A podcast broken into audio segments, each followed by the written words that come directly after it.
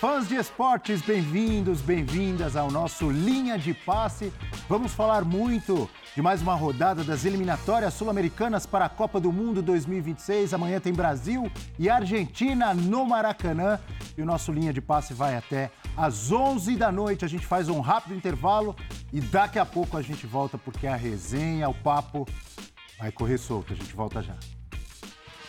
De volta com linha de passe, agora sim já apresentando os companheiros que eu tenho nessa noite no nosso linha de passe, começando com Jean Oddi. Tudo bem, Jean? Tudo bom? Beleza, Abel, Elton, Breiler, prazer estar no linha aqui. Vamos embora para falar muito desse Brasil e Argentina que é, acho que independentemente da, da, chance de classificação de um ou de outro, que na minha opinião é 100% para cada uma das seleções, as duas vão se classificar, o jogo vale muito. Mesmo assim, o jogo vale muito até pelas derrotas recentes das duas seleções, né, Abel? É verdade. E olha. Tô, tô, tô com medo, tô com medo, Breler, desse Brasil e Argentina. Boa noite. Tudo bom, Breler? Boa noite, Abel. Boa noite, Jean. Boa noite, Elton, fã de esportes. É um, um jogo que, para o Diniz especialmente, tem um peso diferente, até é, para a mensagem que ele quer deixar para o futebol, de acreditar nessa ideia de jogo, enfrentar os atuais campeões mundiais no Maracanã, no palco onde a Argentina venceu a Copa América de 2021. Então tem um contexto especial para o técnico da seleção e do Fluminense, que é muito acostumado a jogar ali, de certa forma, pode tentar se aproveitar da atmosfera. O Diniz disse, é, o time tem de fazer a torcida jogar junto. Então ele já sabe que se o Brasil não conseguir engrenar, ou se fizer um jogo parecido com o da Colômbia, um bom começo, mas perdendo o ritmo, o ambiente tende a jogar contra a seleção. Breiler Pires, Jean Oddi e Elton Serra. Tudo bem, Elton? Boa noite. Tudo bem, Abel. Boa noite para você, Jean, Breiler, Friend Esportes.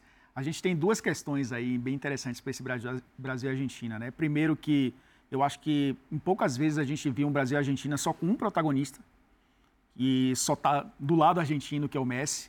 É, a gente sempre teve ali pelo menos dois, né? Um de cada lado. O Neymar nos últimos anos sendo o protagonista da seleção brasileira. Vai ser um jogo no Maracanã onde só temos um protagonista, que é o Messi. E esse confronto é bem interessante para o Diniz, porque o Scaloni já foi o Diniz. O Scaloni assumiu a seleção argentina como interino, foi ficando, foi ficando, virou o técnico efetivo e foi campeão do mundo. O Diniz vive o que o Scaloni viveu lá atrás. Hoje ele é o técnico interino. A gente não sabe até que ponto essa, é, é, essa condição de interino vai continuar se o Ancelotti vai assumir ou não. Mas hoje ele é o Scaloni do passado. É um confronto interessante que a gente vai ver no Maracanã. Muito interessante e apesar de as duas seleções virem de derrotas, né, a Argentina para o Uruguai em casa e o Brasil para a Colômbia fora, não dá para comparar as situações. A Argentina ainda curtindo a alegria do campeonato mundial, né, da Copa do Mundo, da vitória na Copa do Mundo e até da Copa América no próprio Maracanã e o Brasil tentando aí renovar, faz, passando por um processo de renovação de sua seleção brasileira com resultados muito ruins e desempenho, desempenho também muito ruim nos últimos jogos, né, Breiler? E além da lesão do Neymar, é uma seleção brasileira que vai ao Maracanã sem Vini Júnior por causa da lesão muscular.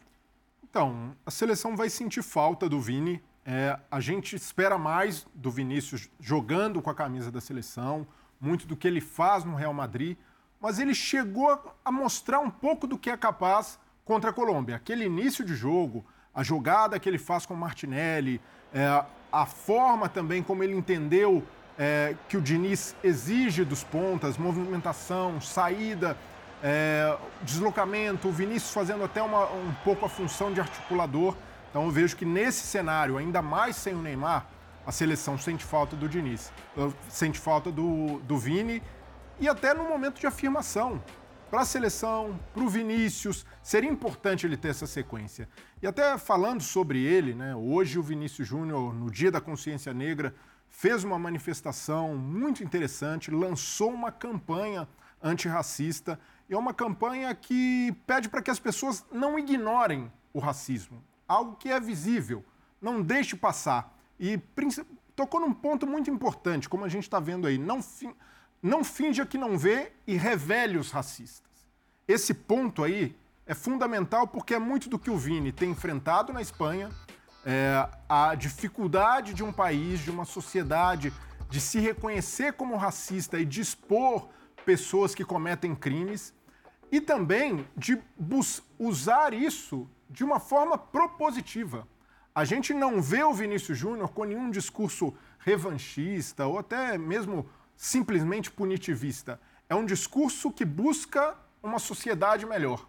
E aí, além desse pacote, além da mensagem, o Vinícius Júnior lançou um manual antirracista na fundação em que ele mantém no Rio de Janeiro para os professores. Os professores vão usar esse manual para uma educação antirracista para as crianças. Então, ele está investindo na formação, na base e também, é, de certa forma, mostrando que é possível que jogadores de futebol se engajem na luta antirracista e que não necessariamente precisem sofrer com isso. O Vinícius Júnior está fazendo uma coisa que é, é gigantesca, que é ele está usando a própria dor para uma causa muito maior. Ele não precisava sofrer nada disso. Mas sabendo como é duro encarar o racismo, encarar racistas, o Vinícius Júnior está tentando um caminho de construção, uma forma construtiva de lidar com isso. E por isso eu vejo que hoje o Vini Júnior é essencial. Ele é imprescindível. Imprescindível para o Brasil.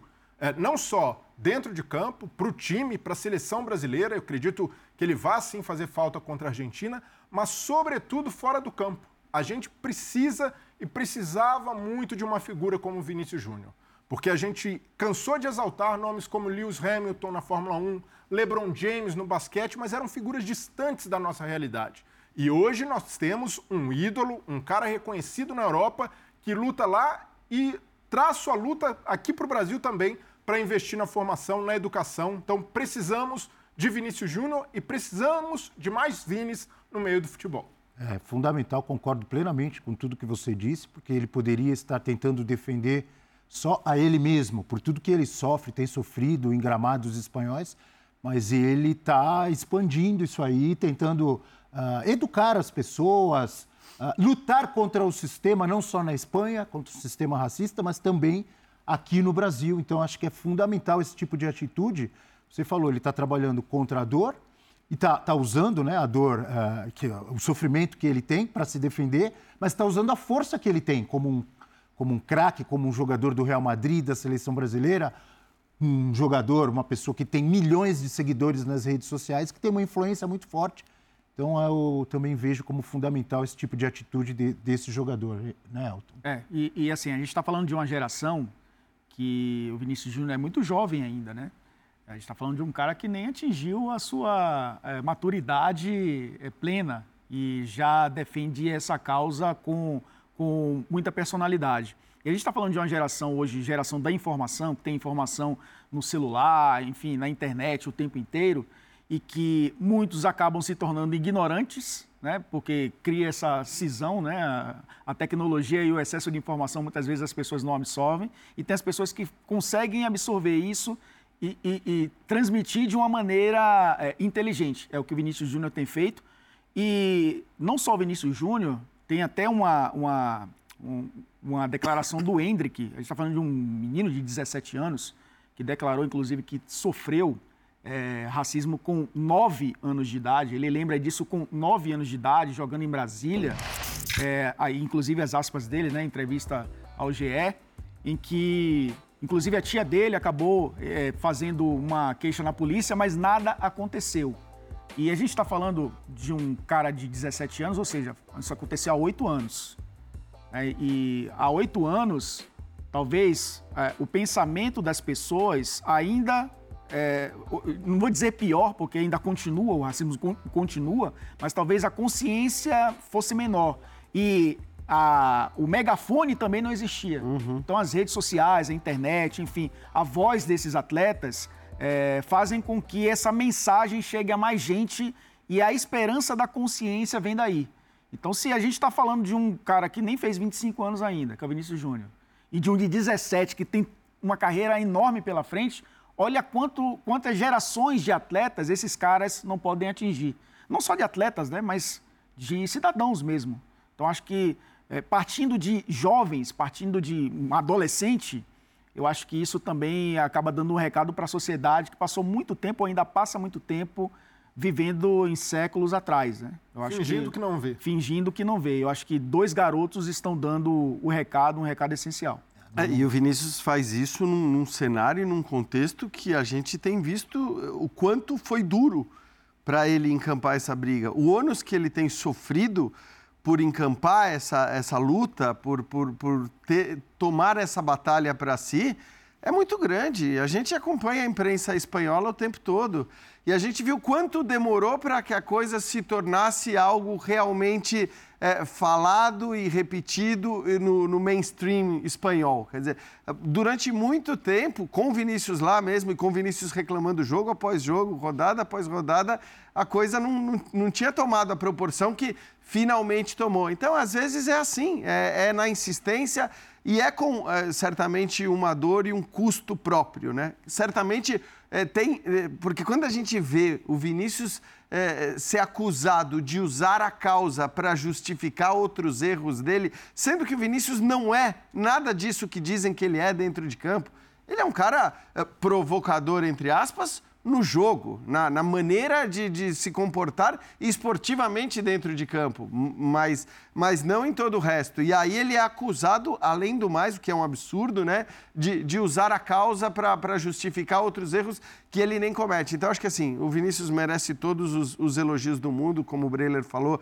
pelo seu comportamento, pela sua atitude e também, evidentemente, por conseguir apesar disso, porque a gente sabe como a questão da saúde mental é importante para esportistas desse nível, por conseguir é, levar essas coisas de maneira paralela e conjunta. Porque você manter esse nível de jogo, esse nível de atuação, ser uma das maiores estrelas do futebol mundial, é, to, tomando essa, essa batalha para si do jeito que ele toma, não é, não é algo fácil, ainda mais para um garoto da idade dele, né? E estará fora, né? Não joga é. contra a Argentina. Aliás, só volta a atuar no ano que vem, né? Sim. Por causa da lesão que sofreu.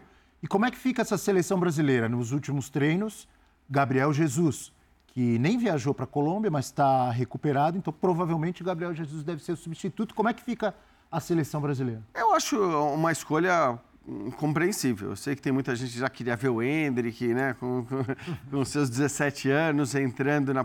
até pela, pela característica do Hendrick e tudo mais, mas aí eu acho que a gente precisa olhar um pouco também para quem é o adversário, é, para o nível é, do que o Gabriel Jesus vem mostrando no futebol inglês, pelo que ele vem mostrando no Arsenal. Foi até uma surpresa a, a, convocação dele, porque diziam que ele não ia poder jogar e ele se recuperou. Ele tem jogado muito bem. Entendo que o histórico do Gabriel Jesus, se você excluir aquele começo dele pelas eliminatórias com o Tite, é, não é um histórico positivo, sobretudo nas Copas do Mundo. Né? Ele acabou sendo muito marcado por isso. Mas eu acho que para esse contexto e também pela maneira como o Vinícius Júnior vinha jogando, que não é aberto, abertão pela esquerda ali, é, hoje o Martinelli que está fazendo mais essa função, eu entendo que sim, é, é, é o lugar em, em, que cabe um centroavante, em que ele pode entrar para jogar e, claro, o Hendrick vai ser uma opção e, e parece ser até a primeira opção para o ataque no, no, segundo tempo, se as coisas não andarem, mas acho normal que num jogo com essa hierarquia, com esse tamanho, você opte por um cara já mais rodado, um cara acostumado ao mais alto nível do futebol mundial, é, jogando bem. E no caso dessa substituição, o que se discute também é a necessidade ou a, a suposta urgência de ter mais um homem no meio-campo. O Brasil sofreu demais no setor contra a Colômbia, a Colômbia levou vantagem por ali. E o Diniz foi questionado se ah, ele pretende fazer, ele já meio que descartou ali de cara. É, a ideia é manter essa formação com quatro atacantes, mas com muita mobilidade, como a gente está acostumado a ver no Fluminense. E isso é uma ideia de jogo do técnico.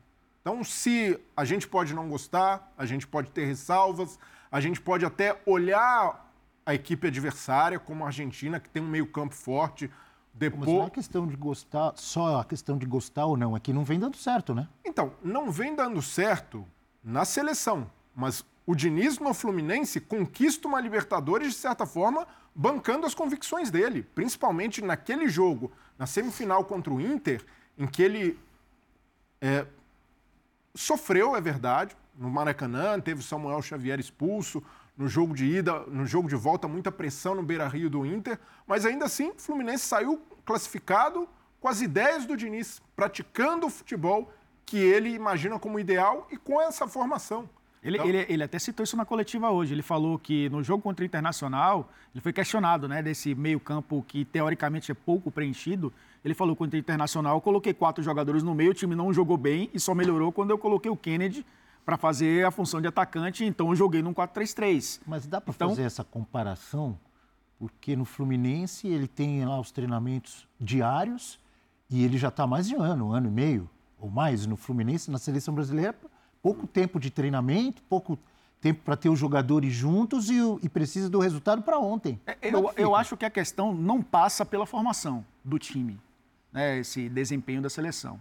É, eu acho que é muito mais. E, e, e, a gente fala muito dessa questão do três homens no meio-campo. O Brasil, no último jogo, marcou com quatro. Era um 4-4-2. Voltava numa linha de quatro, o Martinelli por um lado, né, fechando o Rafinha por outro. E aí tinha o André por dentro junto com o Bruno Guimarães. E ainda, é, o Vinícius saiu cedo, né? Mas ainda vinha por dentro é, o Rodrigo, eram quase cinco marcando.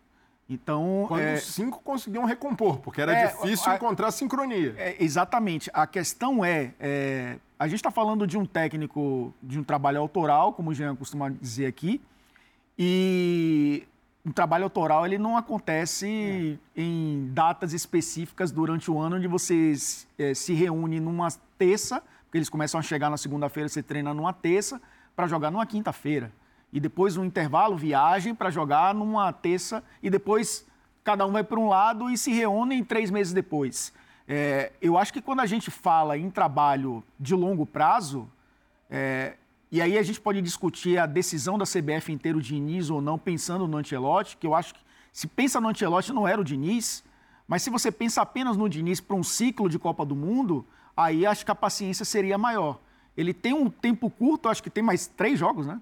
É. Teoricamente, o jogo é, contra a Argentina, contra a Espanha e, os amistosos, e Inglaterra. É, os dois amistosos no ano que vem. São três seleções top do futebol mundial. Ele não vai conseguir fazer o jogo dele funcionar contra essas três seleções com pouco tempo. Eu acho que o problema não passa pela formação. Acho que o problema passa, passa justamente por ser um técnico que não... Eu, eu não diria nem que ele não sabe fazer algo diferente do que ele faz. Porque ele faz isso há tanto tempo que você chegar numa seleção brasileira e mudar a formação simplesmente porque os resultados não estão vindo, como já aconteceu no Atlético Paranaense, no São Paulo, no Fluminense, por onde ele passou, em outros trabalhos até menos notados como o Vasco, ele passou rapidamente por lá, o Santos, né, também treinou. Então, acho que é, é, é muito mais pela questão do tempo de trabalho que ele tem e ele não vai conseguir jogar de uma maneira diferente da que ele está acostumado a colocar em campo. E eu acho também, é, pra, até para não me alongar muito, que os jogadores são jogadores de classe mundial que têm capacidade de absorver esses conceitos rapidamente. Eu acho que ele apostou muito nisso. Jogadores que estão em clubes que são, na maioria das vezes, propositivos, têm mais a bola no pé do que o adversário, tem esse entendimento tático do jogo que o dia a dia traz na Europa, principalmente.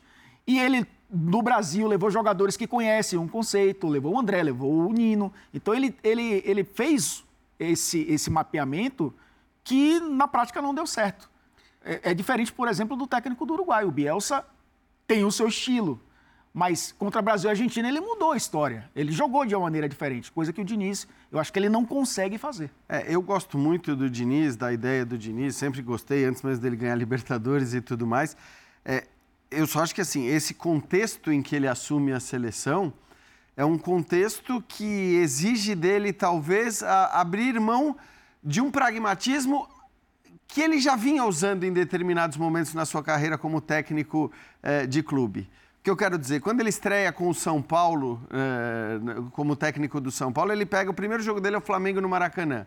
Tudo que se viu naquele jogo não tinha nada a ver com o Fernando Diniz, com o padrão Diniz. Porque ele sabia que, pera lá, eu vou pegar o Flamengo, então esse aqui eu vou jogar de um jeito, depois eu vou jogar de outro jeito, é, entendendo... Mas não é isso que está sendo pedido na seleção? Então, está dizendo que não vai fazer? Eu, porque eu, aí eu acho, e isso é uma opinião minha, tá? Ele não falou isso abertamente, ele tem as convicções dele, isso ele falou abertamente, mas eu acho que também essa, a, a, é, é, essa vinda do Ancelotti suposta vinda do Ancelotti, vinda do Ancelotti, não sei, mas ela poderia é, ficar em xeque no caso de o dinizismo ter pegado completamente. Então, desde o primeiro jogo, e eu me lembro que no jogo contra a Bolívia já tinha um monte de gente, ó, oh, tá vendo? Que Ancelotti o quê? Olha aí, a seleção, achamos o técnico, não precisa... Um jogo contra a Bolívia, Um jogo contra a Bolívia.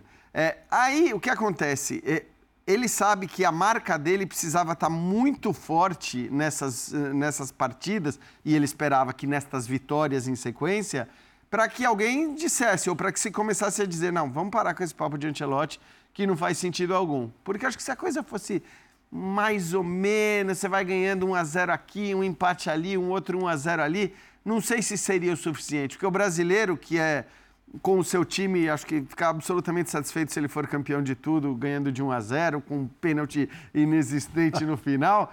Com a seleção brasileira existe uma, uma exigência a mais se, claro. se quer da, da seleção brasileira o espetáculo, tal, que até uma certa. Que a gente vê muitas vezes no Fluminense. Pois é. Não só o resultado, mas é até bem jogado. É, até um pouco injusto exigir isso de uma seleção que trabalha tão pouco tempo, né, junta. Então eu acho que é mais difícil. Mas eu acho que ele quis ser autoral, como eu sempre digo, é, nesses jogos. É mais difícil da coisa andar. Só que, eu, e mesmo gostando muito do Diniz, eu acho que tem algumas coisas específicas Vou citar o último jogo, que acho que está fresco na memória de todo mundo, contra a Colômbia, que assim, cara, o Emerson Royal estava sofrendo muito por, Opa, por ali com o Luiz Dias. pesadelo até agora com o Luiz Dias. Pois é, ele estava sofrendo muito. É, não era um acaso, porque a gente sabe que o Emerson é um, é um ala que joga em geral com três zagueiros, mais protegido. Não é um grande marcador, eh, nem na Premier League, nem na seleção brasileira. Estava sofrendo, quer dizer, aquela dificuldade ali estava muito anunciada.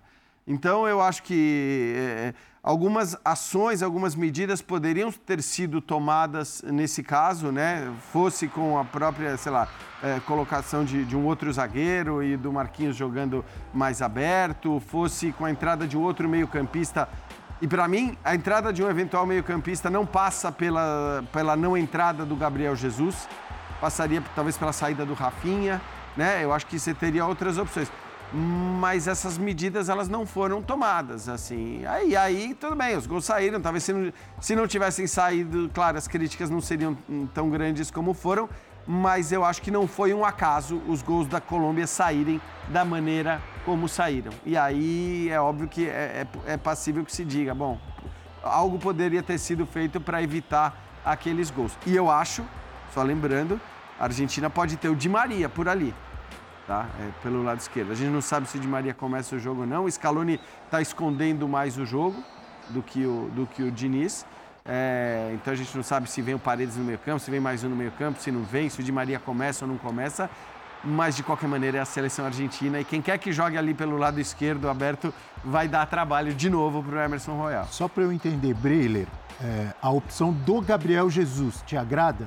E é sempre interessante a gente falar sobre o Gabriel Jesus, porque ele é muito contestado. Ah, jogou duas Copas, não fez gol. Lá na Rússia foi muito mal, e aí tem gente que defende, não, mas o esquema do Tite não ajudava o Gabriel Jesus. E no Catar, ele acabou, ele teve muito pouco tempo em campo, né? E não começou como titular e depois acabou se machucando e foi embora antes. Não, me agrada a opção pelo Jesus. O Jesus é um dos jogadores que eu mais gostaria de ver sob o comando do Diniz por algum tempo. É Porque eu acredito que o Diniz é um técnico ideal para fazer com que o Jesus consiga se sentir confortável na seleção. Pela cabeça, pelo discurso, pela capacidade de convencimento, a forma como o time joga, favorece muito a característica do Jesus, um atacante de movimentação, de muita saída, como a gente vê no Arsenal. Então, se ele tivesse ou se ele tiver essa oportunidade de ter sequência com o Diniz, eu acredito que ele possa crescer e possa desempenhar mais na seleção. Agora, pensando no jogo contra a Argentina, o Diniz também olha o outro lado e tenta explorar algumas fragilidades. A Argentina, é, apesar de estar num bom momento, não tem feito tantos gols assim. Até o, a construção da Argentina não tem sido tão natural. Passa muito pelo Messi, é, ainda depende muito da articulação dele. Tanto é que a Argentina não tem o. O Brasil tem um ataque melhor que a Argentina. O Brasil marcou oito gols, a Argentina sete, mas a Argentina tem uma das melhores defesas. Então, defensivamente, o Scaloni, desde a Copa, conseguiu dar uma consistência ali. E a Argentina hoje é um time que, se que protege muito bem sua, sua defesa mas os laterais ainda têm dificuldade. Molino, Talhafico, Acunha, quando joga pelo setor esquerdo, sofrem. Então, com essa formação, com muita mobilidade, Rodrigo trocando e invertendo com Gabriel Jesus, Rafinha e Martinelli na ponta, você tem algo para, de certa forma, é, usando até a expressão que o Scaloni usou, machucar o adversário, preocupar e fazer com que a Argentina, de certa forma, precise se retrair. Então, é um ponto, uma forma de se olhar a abordagem de jogo do Diniz. Agora, no, no momento defensivo, no momento sem a bola, que é onde a seleção tem sofrido mais, aí isso, para mim, de, depende até mais de entrosamento do que a parte com a bola. Com a bola, como o Elton falou, esses caras estão acostumados. É um, um modelo de jogo que eles se adaptam facilmente. Jogar Lembrando que você falou oito gols, mas cinco só em um jogo só, né? Contra a Bolívia, não é isso, o Brasil? Isso. Sim, é, é. cinco contra a Bolívia, mas é, o, o, ponto Nos, é... Todos os outros jogos fez três só. O, mas, o, mas o ponto é, a Argentina está sobrando na liderança, mas não é um ataque que está fazendo gol à vontade. Então, de certa forma, o Brasil é, conseguindo, é muito difícil neutralizar o Messi, mas conseguindo fechar os espaços, reduzir o campo para o Messi, pode ser que consiga ali ter a imposição de jogo que o Diniz pretende. Mas no momento defensivo, para conseguir fechar esses espaços, ele depende desse entrosamento. É um entrosamento que a gente vê no Fluminense, quando os caras perdem a bola ali, ou numa saída, ou até mesmo lá na frente, que precisa recompor, os caras sabem exatamente o que fazer. E isso leva mais tempo na seleção. Por isso eu vejo que a seleção tem tido mais dificuldade nesse momento defensivo e vai ser colocada à prova contra a Argentina. Um adversário que tem muito argumento ofensivo, mas ao mesmo tempo, se o Brasil tiver um. Vo... Ah, o ponto-chave para mim é o Brasil conseguir manter o volume de jogo que começou contra a Colômbia. Se houver essa manutenção com esses jogadores, com essa mobilidade na frente, pode ser que ele consiga é, algo aquele, raro. Aquele volume não vai manter, né, Breno? Porque foi impressionante. Foram cinco minutos absurdos e não dá para você manter aquele volume contra a Argentina, mas estou entendendo. Você dizer, algo manter, parecido. Assim, é. É, o Brasil com posse, o Brasil incomodando, o Brasil sendo protagonista como o Diniz espera, ele pode conseguir algo raro, que é colocar a Argentina nessa situação de desconforto que nem o Uruguai colocou. O Uruguai colocou, é, de certa forma, usando bastante ligação direta. O segundo gol do Darwin Nunes sai assim, numa roubada de bola, muitas faltas numa esticada, jogo, né? muitas faltas. Mas colocar a Argentina sob pressão com posse é algo que tem sido difícil. Então, pode ser uma pretensão do Diniz para entender como a Argentina joga nesse cenário. Para completar esse assunto que a gente está abordando, né, mudanças, mais jogadores no meio-campo ou não,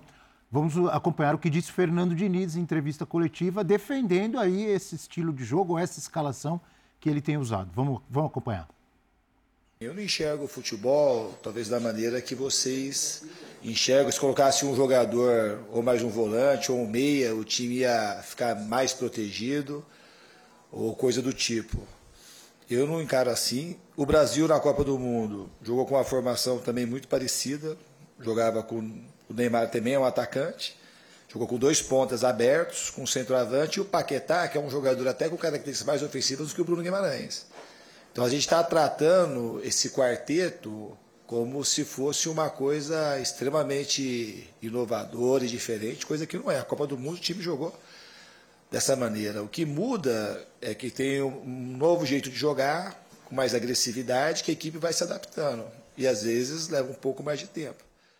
O Elton, isso aí ele tem razão, né? Porque jogava na, na Copa, não era Rafinha, Vini Júnior, Neymar, Paquetá, é. não é isso? Richardson. Time que perdeu de Camarões, né? Caiu nas quartas para a Croácia. Se a questão é resultado, ele, ele, ele sempre fala, né, que resultado para ele é consequência, né? Ele falou isso na final da Libertadores, inclusive, né? É. Vencer é importante, mas ele fala que, que as conexões que ele acaba criando, ele não, não traz essa responsabilidade tão grande para os jogadores. Mas a seleção brasileira precisa vencer.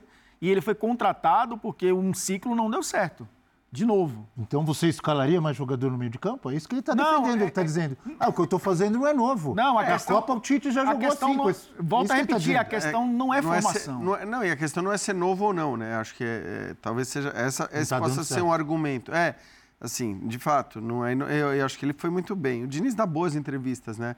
Mas talvez a questão na cabeça de muita gente não seja, seja não seja ah, inovador ou não é inovador, é tão novo que eles não estão conseguindo se adaptar Talvez a questão seja, é a melhor formação, quer dizer, é o melhor jeito de se jogar, ainda mais contra a Argentina. Eu entendo as preocupações defensivas das pessoas, quer dizer, de, em relação ao que a Argentina pode produzir e em relação à dificuldade de marcação que o próprio Brasil teve. E, e acho que, falei isso depois do, do, do jogo contra a Colômbia e repito agora, eu acho que boa parte dos problemas, se o Brasil tivesse o Danilo, um cara que é visto meio como, é, o Danilo tal mas se tivesse o Danilo ali, que não é um lateral né, ousado, um lateral que sobe, um lateral que apoia, como a gente costuma gostar muito no Brasil, é, vários dos problemas, pela própria característica desse jogador, já, já teriam sido resolvidos. A gente viu com, como ele fez falta na Copa do Mundo quando ele se lesionou, era aquela expectativa da recuperação do Danilo durante é. a Copa, né? Ele, ele era um jogador fundamental nessa construção por dentro, na né? Juventus, muitas vezes jogando de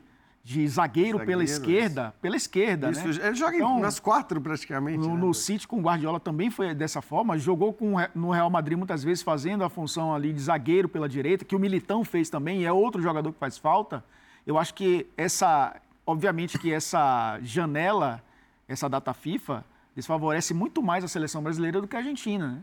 É o Nico Gonzalez que foi titular contra o Uruguai, por isso o Scaloni pensa no Di Maria. Não sei se o Di Maria pela esquerda é tão eficiente como ele é pela direita, muitas Exato. vezes, trazendo para a perna esquerda. Então, talvez o Emerson Royal é, tenha que enfrentar um outro jogador por ali. O Julian Álvares também pode não jogar, pode ser o Lautaro, que aí o Lautaro também é um jogador de muita movimentação, ou seja, para abrir a defesa da seleção brasileira. O grande problema hoje da seleção é algo que a gente já discute no Brasil e, e não só com o Diniz, muitos outros treinadores. Isso aconteceu no Flamengo também. É, é o time, o comportamento do time sem a bola. Porque o, o futebol brasileiro está acostumado a ter a bola. E a gente ainda não conseguiu ter times muito consistentes. Talvez o, o Corinthians, do próprio Tite, o Palmeiras do Abel, em determinados momentos aí da, de, de temporadas passadas, uma defesa muito forte, né? É, fazendo jus ao hino do Palmeiras.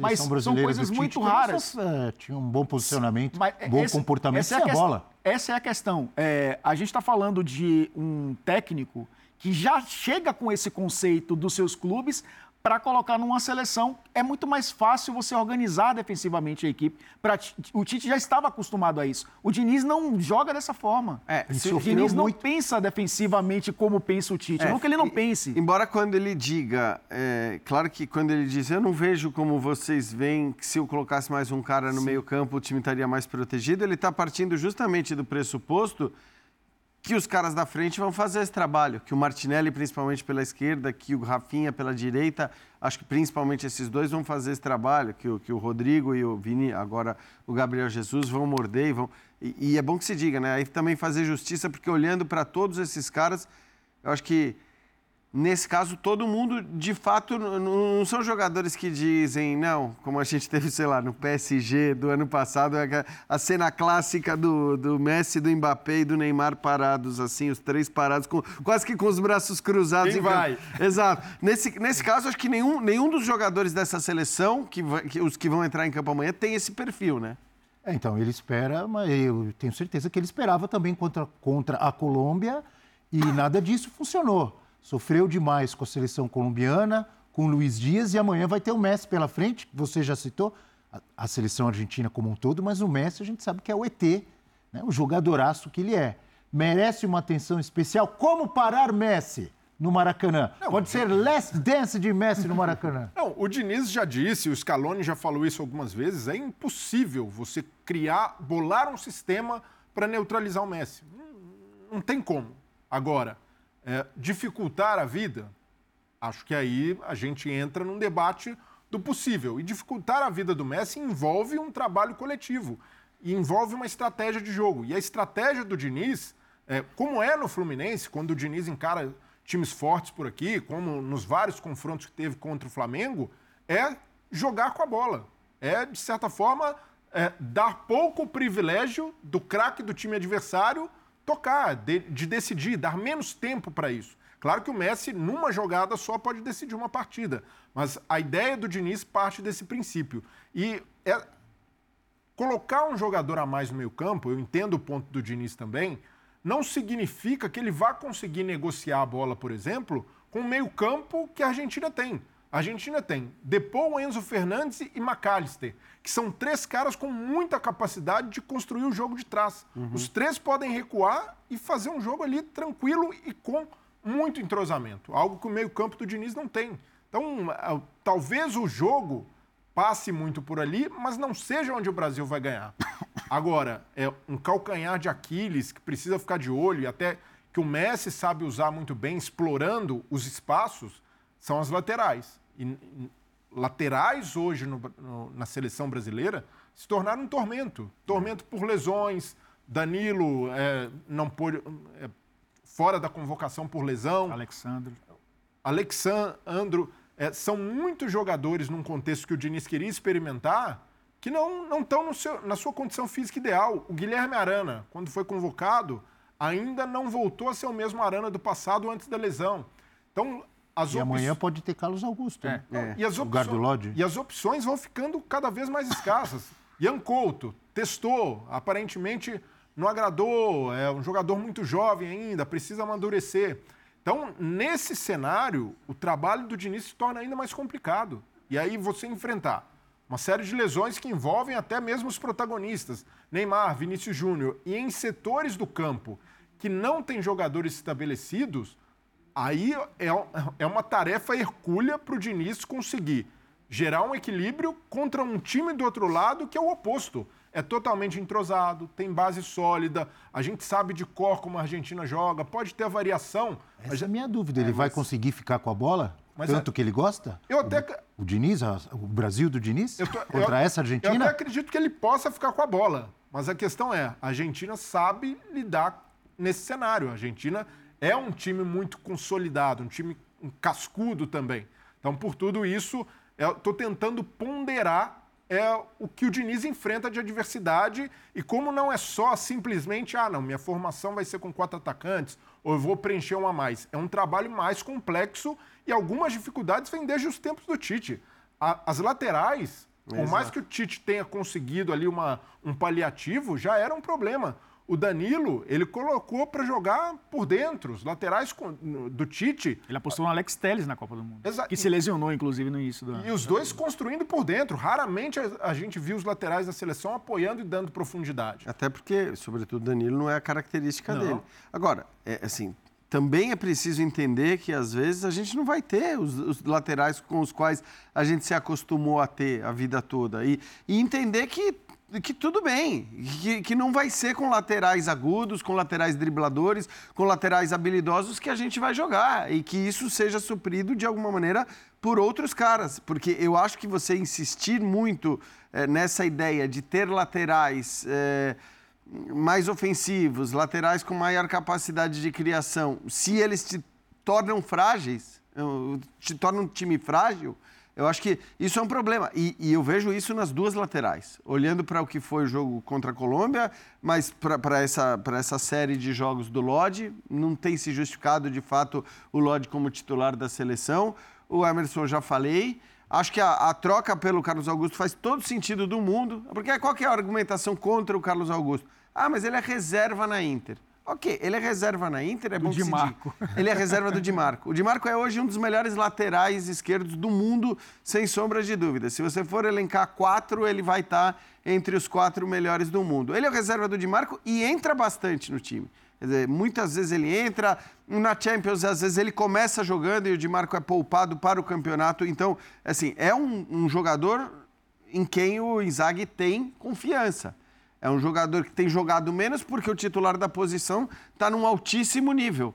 Mas acho que olhando para o que ele tem rendido, faz sentido Pode dar errado? Pode dar errado. Mas o Lodge, na sequência, fez, fez má, teve mais atuações que não justificam a sua permanência sem tentar um outro nome. Na direita, de fato, ele convocou só um, aí não sei se pensando que o Marquinhos pode jogar por é, lá. Ele, ele convocou... Para ajudar, para ilustrar esse, essa nossa análise, essa nossa discussão dos laterais, a gente tem uma tela com os laterais que foram convocados, e foram vários, hein? Depois da Copa do Mundo do Catar. Dá só uma olhada.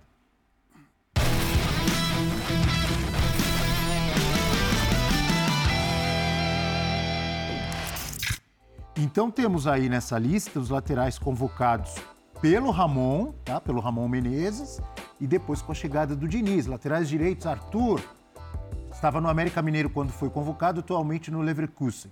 Aí o Danilo, o Emerson Royal, o Wanderson e o Ian Couto, que foi titular contra o Uruguai, não foi? E... Wanderson cortado. O Wanderson cortado e por aí, lesão. E, e aí... aí... tem os esquerdos, olha só, rapidinho a lista, desculpe, Elton.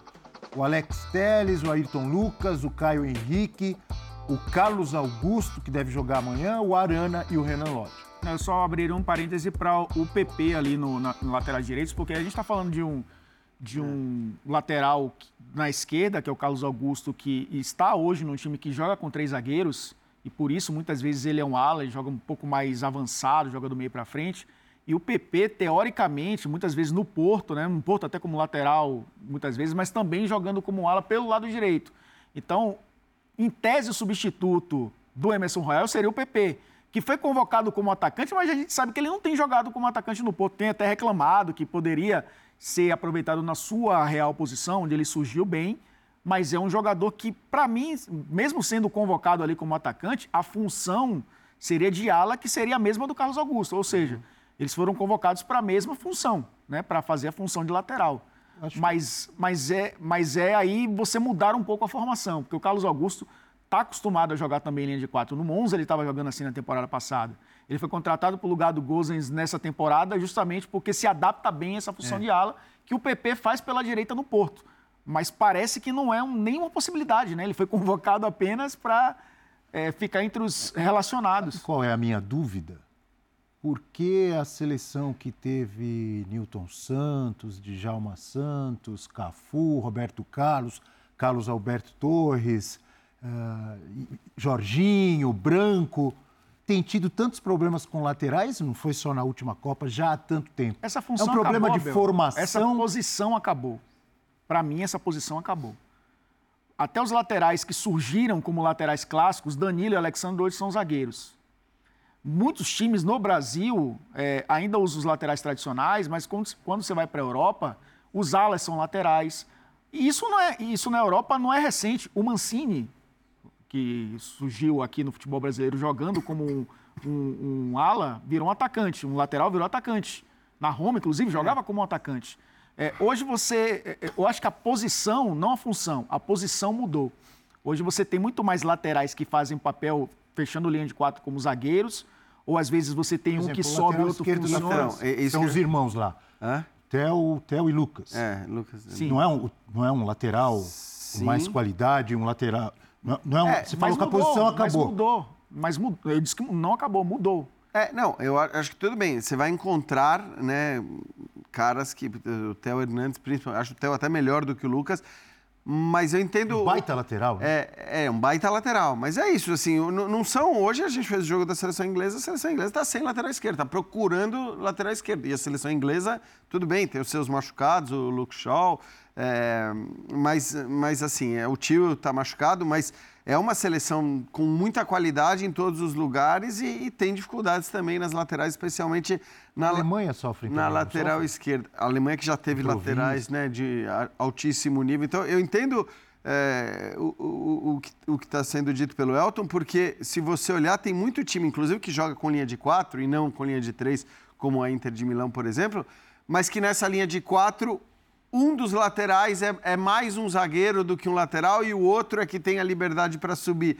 Então, no fim, essa coisa tão híbrida do cara, do grande marcador, que, que apoia com toda a força também, não é algo é, mais tão comum, né? E, e, acho que aí também tem a ver com, com o ritmo do jogo frenético, o quanto se corre numa partida de futebol hoje em dia. Esse vai e volta, ele fica quase inviável o tempo todo para para jogadores que, que têm que tem uma função primordial lá atrás e que vão ficar subindo o tempo todo para voltar. Então, você, às vezes, os técnicos fazem. Muitos times que jogam com linha de quatro jogam com linha de quatro até a página 2.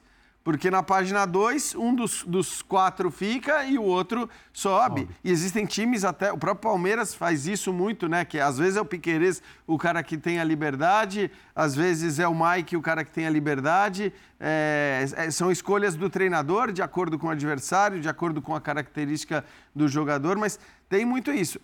Mas ainda assim, até falando do Carlos. O Piqueires não é um exemplo? De lateral, que ainda existe. É, mas você vê que ele não é nem convocado para a seleção uruguaia. Quer dizer, ele Quem te... fez a jogada do gol, inclusive, foi o Matias Vinha. O Vinha. Na, na, na, O primeiro gol na bomboneira. Ele até foi convocado. Na, na passada mas, ele foi, é. mas você tem hoje. Não, não diz que a posição lateral acabou, a função do lateral mudou. Isso- Isso até que o Jean está falando. Hoje em dia você vê os times, até os times que marcam, é, tentam jogar em contra-ataque, sobem um pouco mais suas linhas de marcação para jogar quase no meio-campo. Né? Porque as linhas hoje jogam muito próximas. Hoje você não tem esse espaçamento que tinha antes. O, o jogador, o camisa 10, tinha aquele espaço para construir, pensar. Hoje os espaços são muito curtos. Então, você tem uma linha ali de, de, de quatro jogadores ou de três, onde necessariamente um dos três, como o Jean falou, é, é um lateral zagueiro. Então, é, o, o Fagner hoje não é mais o lateral que era há 10 anos. O Marcos Rocha hoje joga praticamente como um terceiro zagueiro no Palmeiras. O Felipe Luiz, ele joga como um terceiro zagueiro, quase que um meia construtor ali no, no lado esquerdo, quando joga no Flamengo. O Então, Arana, naquele galo campeão, jogava. você ainda tem jogadores É? que têm essa característica no futebol brasileiro e até fora do Brasil. A gente citou aqui alguns laterais da França. Mas não é hoje uma tendência. A tendência é que a gente veja mais Danilos, mais Alexandros, mais. Eu lamento. É, Mas olha, É, é, é, Eu e lamento. os pontas se tornem os laterais. É, hoje. eu, é que assim, a gente tem uma coisa, sobretudo para a seleção com três zagueiros no Brasil, que é quase que uma aversão meio que inexplicável. E deu o último título à seleção brasileira. É, é, exato, exatamente. E ainda tem isso, né? Embora é, tenha sido meio disfarçado esse terceiro zagueiro, foi, foi isso, foi o que deu o último título à Há seleção brasileira. 33 anos, se eu, se eu não estou errado na conta, tem essa versão. Desde 1990, quando o Lazzaroni Exato. falou Ricardo Rocha, Ricardo Isso. Gomes e Mauro Galvão. E, e olha, que trio e olha o nível de zagueiros, exato, Abel. Olha o nível de zagueiros. E o que eu ia dizer é que, assim, eu acho que hoje o Brasil tem ah, zagueiros de altíssimo nível. né? então tem zagueiros muito fortes no banco e tem muitos jogadores de beirada com qualidade, né? que, que podem fazer a função de ala eh, com muita qualidade, jogando muito bem, enfim, aí você, o resto do time você pode moldar até para liberar a, a- subida desses alas. Hoje você vê como jogam o Vinícius e o Rodrigo no Real Madrid. Eles não jogam eh, ab- abertões, abertões ali, fazendo trilho na, na linha lateral, né? Eles jogam como uma dupla de atacantes, com o Bellingham chegando. Então você poderia ter, por exemplo, estou citando rapidamente uma possibilidade, mas você tem uma dupla de atacante, né? Você ter um, um, um meio, você ter alas, e aí esses alas podem ser jogadores mais ofensivos. Porque aí eu não estou nem falando de usar, sei lá, o Emerson Royal como ala pela direita, porque talvez você tenha jogadores até com mais qualidade para cumprir esse papel, se ele cumprir o papel defensivo também. Mas é óbvio que isso a gente está falando, né? Precisa de um tempinho, não é de uma hora para outra que você fala, ah, pronto, agora vou mudar tudo, vou jogar com três zagueiros. Não estamos falando para o jogo contra a Argentina, Com evidentemente. Com todos esses problemas, como vocês acham que o Fernando Diniz vai ser recebido no Maracanã? Menos de 20 dias atrás, saiu ovacionado com o título histórico da Libertadores pelo Fluminense. E agora ele vai numa fase ruim da seleção brasileira e, obviamente, com torcedores misturados, né? de, enfim, de diferentes torcidas do Rio de Janeiro e de partes do Brasil. É, não vai ser o Maracanã que o Diniz está acostumado a ver, o Maracanã tricolor, até porque, por ser jogo de seleção, você tem uma questão clubística também, o cara que vai provocar, que vai tirar um sarro, que não é tricolor, mas ao mesmo tempo chega um técnico que se acostumou com esse estádio. Um técnico que sabe também o comportamento do torcedor no Rio de Janeiro, sabe que esse público precisa, de certa forma, de estímulo, precisa que o time dê uma resposta. Então o Diniz, nesse aspecto, está vacinado. Ele sabe que se a seleção demorar a engrenar, a arquibancada, de certa forma, o ambiente já não vai ser o mesmo. Por mais que seja um Brasil e Argentina, e há também um incômodo com a situação da seleção. A seleção está em quinto lugar nas eliminatórias, a seleção pela primeira vez na história perdeu duas seguidas na competição. Então, por tudo isso, o, o Diniz sabe, de certa forma, o peso, o peso que ele carrega e o peso que ele sempre carregou por ser o Diniz. Então, é, isso não é suficiente, o ambiente, o fato de jogar em casa, fato de ter torcedores que não são só do Fluminense, não, não é algo que vai fazer ele mudar a ideia. Mas ele precisa, muito em termos de mobilização, em termos de mexer com a cabeça dos caras, de mostrar que é fundamental, desde o início, o Brasil ter um ritmo legal, o Brasil conseguir se impor Isso aconteceu. Ele já tem uma amostragem, por mais que tenha sido minúscula, de 5 minutos, 5, 10 minutos contra a Colômbia, o Brasil conseguiu se impor de cara. Agora, em casa, com torcida a favor, precisa deixar esse passivo de lado, que é o incômodo com a situação, os resultados, e focar é, no momento e na oportunidade que muitos desses jogadores têm para mostrar serviço diante da Argentina em casa. Eu estou de acordo, mas acho que essa é uma avaliação em relação ao que a seleção precisa fazer e a como a torcida vai reagir com a seleção, exigindo que a seleção jogue, enfim, e tudo aquilo que eu já falei que, que é a nossa exigência, é uma coisa cultural do brasileiro em relação à seleção.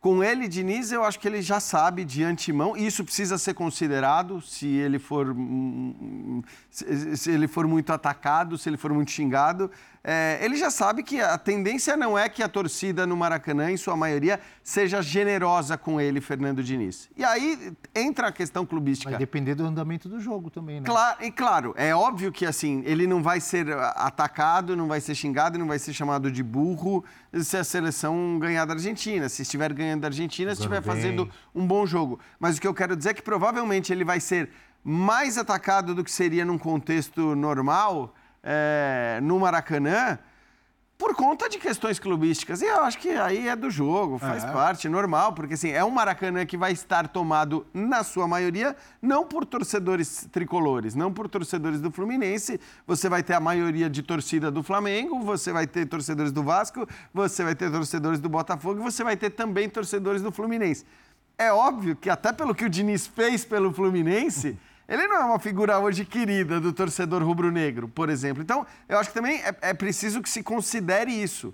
Ele, enfim, se, se as coisas não andarem bem, ele provavelmente vai ouvir muito, mas a gente também precisa considerar que esse ouvir que pode acontecer tem um pouco desse fator. E acho que o próprio Diniz sabe disso. E, e acima de tudo é um Brasil Argentina. O, o termômetro é, mas... de arquibancada vai.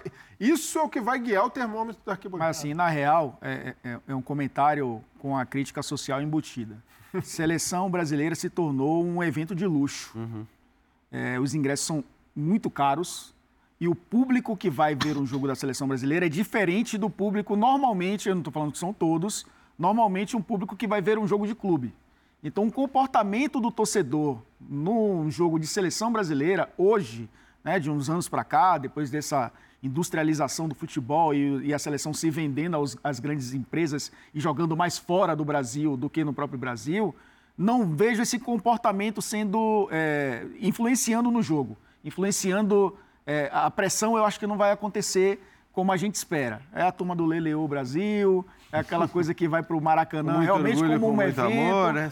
Eu acho que o, o, o, a maneira como o torcedor, hoje, torcedor de seleção brasileira, que vai para o estádio, é muito mais de um evento do que necessariamente de torcida. É, mas ele é chato, acho... né, Elton? Sim. Acho que até por isso a ele... exigência no sentido de não vencer o jogo, né? E eu acho que isso pode impactar. Já aconteceu das bandeiras serem jogadas no Morumbi quando isso. o Brasil não estava jogando bem contra a Bolívia. É, a gente já viu manifestações, mas a gente viu manifestações como a, a, a de Belém, que era um torcedor que esperava a seleção durante muitos anos chegar lá e apoiou de uma maneira que esqueceu que a seleção não vem bem nos últimos anos. Eu acho que no Maracanã especificamente, por ser um Brasil e Argentina, muita gente vai ver o Messi, né? Muita gente vai é, ter a possibilidade de ver o Messi talvez pela última vez no Maracanã eu acho que é um público diferente do que o Diniz estava acostumado há, sei lá, duas semanas. É, no jogo Fluminense e Boca. É, talvez amanhã com muitos fãs da Taylor Swift também. Perderam o show, as que não, cons não conseguiram ir ao show, né? Rápido intervalo no nosso linha de passe, já já a gente volta. Agora sim, palpites na tela do nosso linha de passe para Brasil e Argentina. Começando com o meu palpite, espero que eu erre. Ô, louco. Mas Nós o meu dois, pal... né? Você Mas e o Elton palpite... foram pesados, hein? É, o meu palpite é 3 a 1 para a Argentina no Maracanã. O Breiler apostou em vitória brasileira por 2 a 1 Breiler otimista. El... Olha, o Elton tá igual agora que eu vi. 3 a 1 também, Elton e o Jean Odd. Apo... Tá, tá, no muro, Jean Odd. É, tô no muro, mas é o dinizismo. 2x2, né? Jogo, é um rebelde, jogo Jean aberto. É. Só faltou a gravatinha vermelha. Lembrando que amanhã, 11h30, tem o Linha de Passe. É, logo depois do jogo, com tudo, todas as análises, entrevistas desse jogo entre Brasil e Argentina. Comando do Paulo Andrade amanhã do nosso Linha de Passe. Agora sim, agradeço você que nos acompanhou, ao Jean Oddi, ao Breler, ao Elton Serra, em mais um Linha de Passe, que eu repito, volta amanhã, Paulo Andrade, logo depois de Brasil e Argentina. Boa noite a todos, muito obrigado. Eu.